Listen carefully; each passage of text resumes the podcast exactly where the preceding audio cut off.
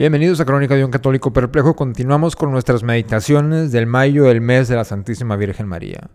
18 de mayo. María es la más insigne devociones, la Virgen más devota. Ser devoto es ser devoto. Sabemos lo que se entiende por esposa o hija devota.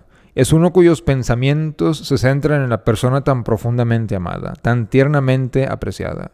Ella lo sigue con la mirada siempre está buscando algún medio para servirle y si sus servicios son muy pequeños en su carácter, eso solo muestra cuán íntimos son y cuán incesantes. Y especialmente si el objeto de su amor es débil o sufre o está a punto de morir, ella vive aún más intensamente en su vida y no conoce nada más que a Él.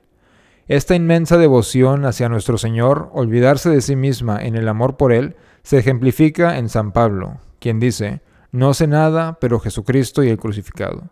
Y además vivo, pero ahora no ya sino que Cristo vive en mí. Y la vida que ahora vivo en la carne, vivo en la fe del Hijo de Dios, que me amó y me entregó él mismo para mí. Pero por grande que fuera la devoción de San Pablo nuestro Señor, mucho mayor fue la de la Santísima Virgen, porque era su madre, y porque lo tenía a él y todos sus sufrimientos realmente ante sus ojos, y porque tenía la larga intimidad de treinta años con él, y porque estaba desde su santidad, porque tan inefablemente cerca de él en el espíritu, cuando entonces se burlaron de él, lo magallaron, azotaron y clavaron en la cruz.